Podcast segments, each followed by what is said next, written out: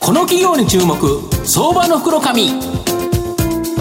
このコーナーは情報システムのさまざまなお困りごとを解決するパシフィックネット。東京 IPOIR ストリートを運営する IR コンサルティング会社フィナンテックの提供を財産ネットの政策協力でお送りします。ここからは、相場の福の神、財産ネット企業調査部長、藤本信之さんとともにお送りいたします。藤本さん、こんにちは。毎度、相場の福の神こと藤本でございます。よろしくお願いいたします。まあ、新年早々3連休がまたあったと。そうですね。いう話なんですけど、はい、まあ3日連続ですね、あの、銭湯に行ってまして、本当ですか？まあ天然温泉がある銭湯、えー、検索するとですね、東京に10カ所ぐらいあるので、460円で入るところ、ここのうち3つ行ってきたという感じですね。す まあ、あの、それで英気を養って ですね、今日ご放送に臨みたいと思うんですが、今日ご紹介させていただきますのが、証券コード3976、東証マザーズ上場、シャノン代表取締役社長の中村健一郎さんにお越しいただいてます。中村さん、よろしくお願いします。よろしくお願いします。よろしくお願いします。よろしくお願いいたします。シャノンは東証マザーズに上場してまして、現在株価2219円、売買単位100株ですから、22万円強で買えるという形になります。東京都港区みたいにですね、本社があるマーケティングオートメーションのリーディングカンパニーになります。マーケティングオートメーションとは、企業の営業活動に必要な情報を管理、運用することができ、オンライン、オフラインのマーケティング活動全般を自動化する取り組みです。導入実績数は900以上、キャンペーン実績数22万以上と、国内ではトップクラスのシェアを誇っていると。マーケティングは企業の売上利益を最大化する仕組みづくりであり、経営の根幹なため、それをですね、手助けすることのできるシャノンは、まあ、今後大きな成長が期待できるんではないかなと思います。あの中村社長、改めてですね、御社の提供するマーケティングオートメーションについて、どのようなものかと、なかなかこのラジオを聞いてる方わからないと思いますので、はい、まあ、御社の状況、今後の見通し、教えていただけますでしょうか？はい。えー、まず皆さんマーケティングオートメーションって何なんだというのがなかなかわからないと思うんですけれども、はい、今ちょっと簡単にご説明いただいたんですけども、うん、まあ、まずマーケティングオートメーションを使うとどういうことが起こるかっていうことなんですけども、うん、B2B であれば分かりやすく言うと、まあ、ビジネスの商談を増やすっていうことにまあストレートにつながると。でまあ B2C であれば、まあ、その買いそうな見込み客とい。うのを、えー、見つけてくるとか、うん、えー、リストアップしてくれるというようなあの仕組みを提供しています。でまあ、当社の特徴としては、あのまあ、アナログとデジタルの,、まあそのデータっていうのをまあ統合できるっていうところにまあ強みがありまして、まあ、アナログっていうのは従来のマーケティング手法でございまして、例えば名刺であるとか、ダイレクトメールはがきであるとか、まあ、イベントセミナーみたいなことですね。はい、そうですね、まあ、そういうものと、まあ、デジタルっていうのはいわゆるデジタルマーケティングっていう言葉、はい、ウェブの情報、ウェブを何を見てるかとか、えー、メールを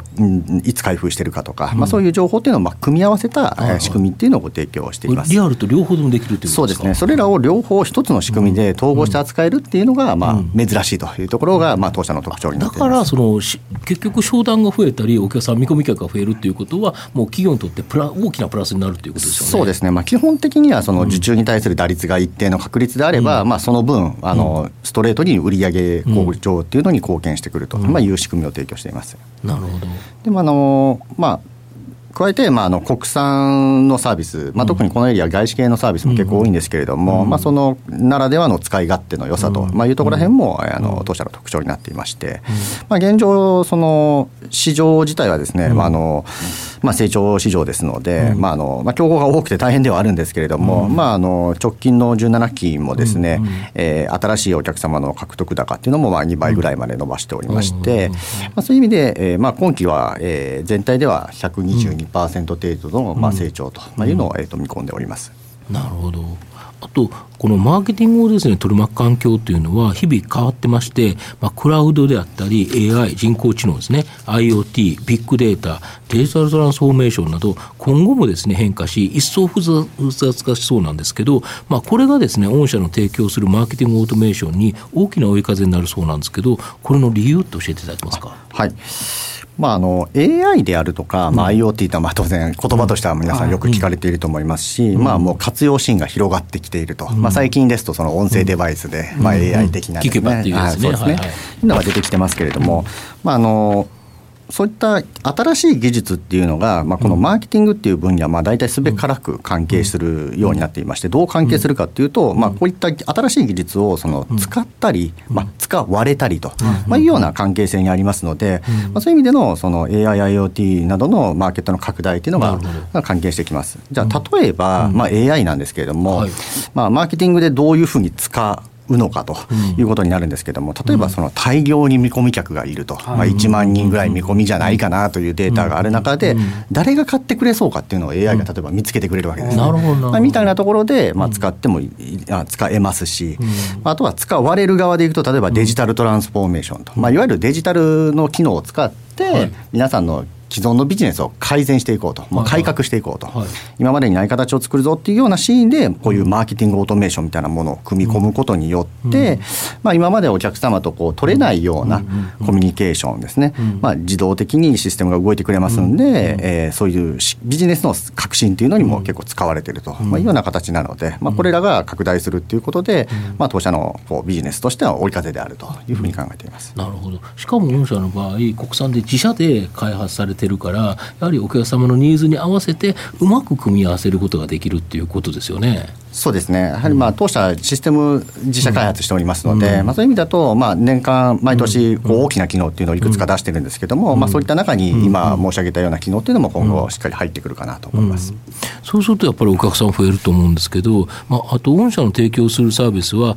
まあえー、とシステムの利用量に応じた重量課金とですね、まあ、月額固定えー、月額の、えーと、料金と、こちら収益化してまして、まあ、ストック型のビジネスになっていると思います。で、この安定的な収益増が期待できると思うんですけど、やっぱお客さん増加してるんですかね？そうですね。あの、まあ、こういうストック型のビジネスですので、うんうん、えー、基本的には例えば昨年度獲得したお客様に今年獲得したお客様の売り上げっていうのがどんどん乗っていくと。乗っていくという形になります。でまあ、例えばですけど毎年そのお客様の継続率みたいなのがあるんですけどもそれが例えば95%ぐらいで推移してると5年先でも77%の売り上げっていうのが今のと比べて確定してるわけですよね。まあ、なので、まあ、いわゆるその基本的には売上増加っていうのをビジネス的には非常に作りやすいあのビジネスモデルだとは思っています。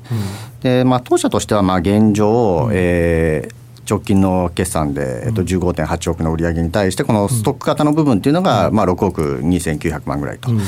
でまあ、今年度は、えー、売上全体が、えー、19億、まあ、3400万ぐらいの、うん、えー、見通しなんですけれども、うん、それに対してストックの部分っていうのが、まあ、7億7700万と、まあ、大体123.5%増ぐらい、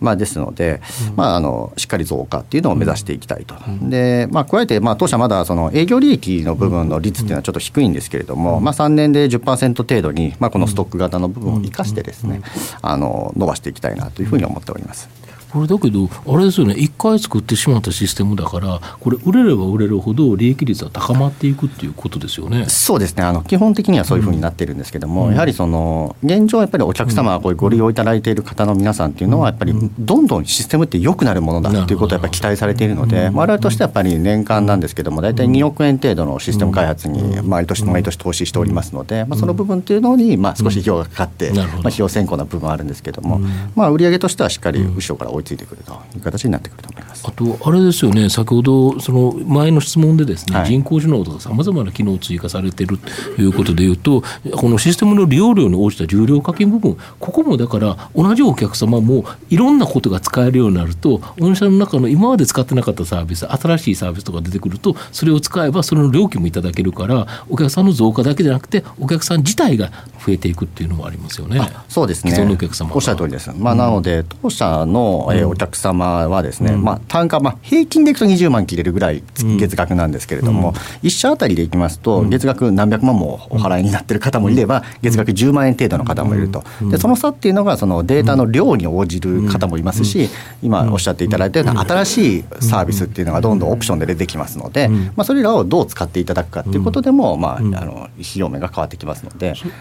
なるほど。そうするとお客様の増加とともにお客様自体が、えーと、いっぱいい使ってくれるアップセルも期待できるということですよね。なので顧客の単価とも上がりますし、数も増えれば増えますしっていう、まあ、その2つの,、まあ、あの増やす要因で攻めてるとなるほど。設立2000年ということなんですけど、はい、このマーケティングをもうそもそもなんか有望だと思って会社作られてきたということになるんですか？そうですね、えっと、その部分はですね、まあ、あの始めた当初は、うん、あのまあ、やっぱ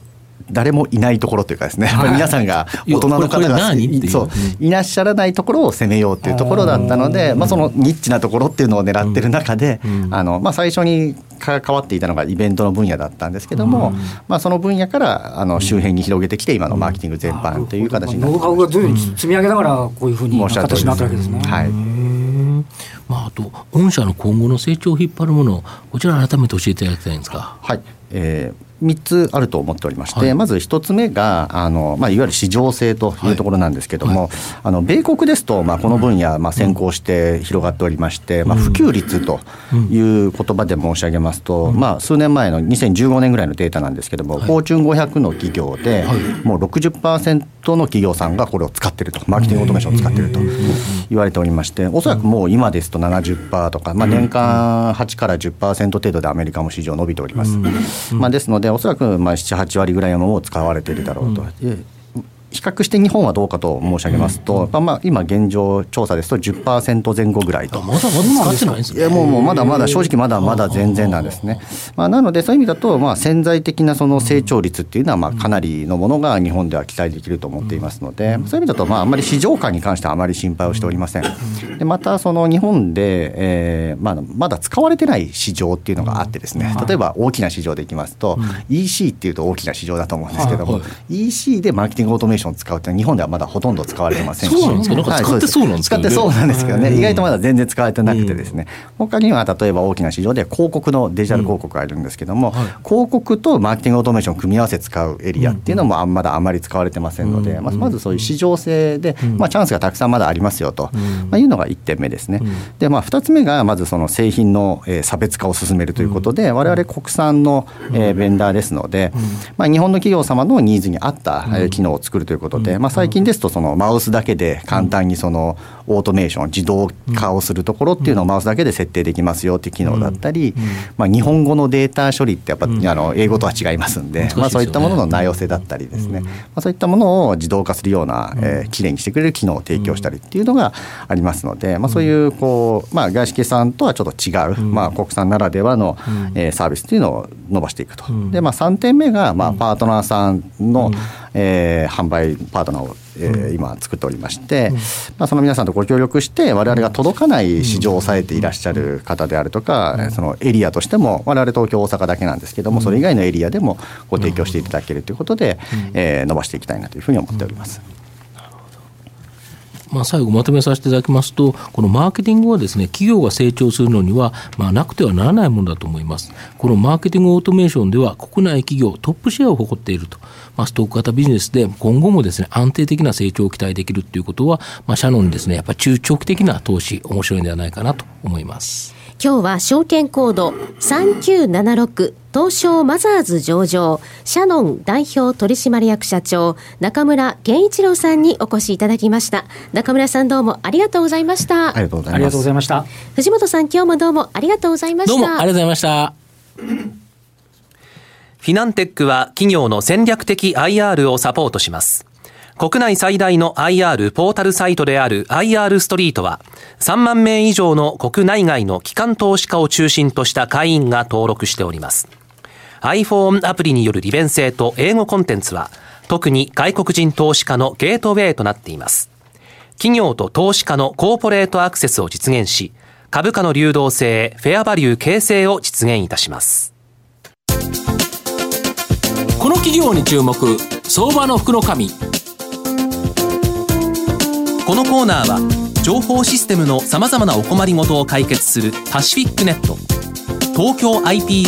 IR ストリートを運営する IR コンサルティング会社フィナンテックの提供を